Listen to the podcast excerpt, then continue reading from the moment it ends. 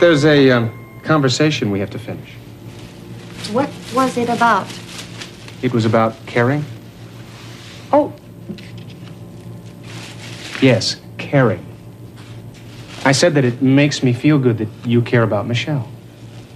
well, I do care about Michelle. And it makes me feel good that you care about me. You know I do. You're a wonderful friend. And it makes me feel good that you care about us. Well, well, I do, Harry. It's it's only natural that if I care about Michelle, and I care about you, then I care about us. It's okay, Susan. We, we had this part of the conversation before Michelle and her friends arrived.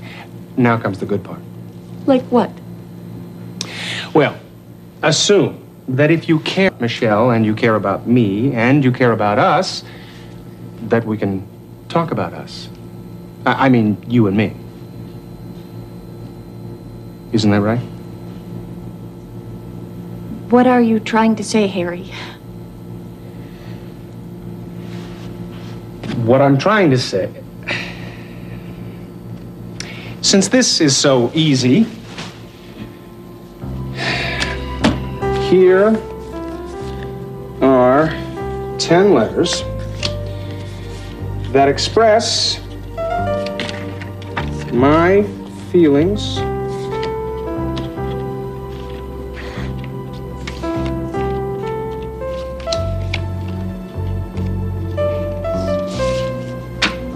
for you.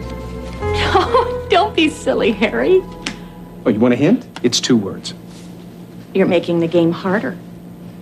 What? Can't you figure it out? Seven letters, two words that express the feelings that I feel for you in my heart? Harry, I get it.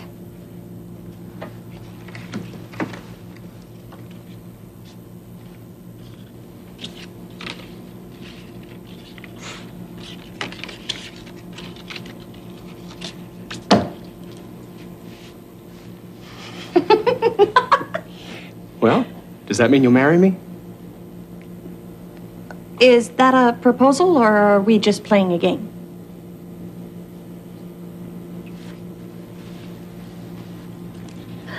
Sit down, Susan.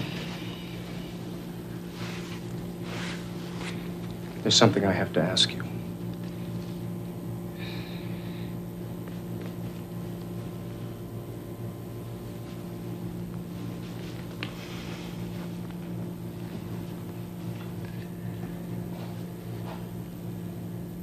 Susan,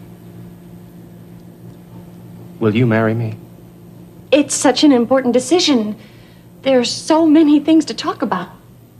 There are three things that have to be done first, Harry. Three things? First, we have to decide where to live. Well, that's easy. We talked about that earlier. We'll live in New York. All right.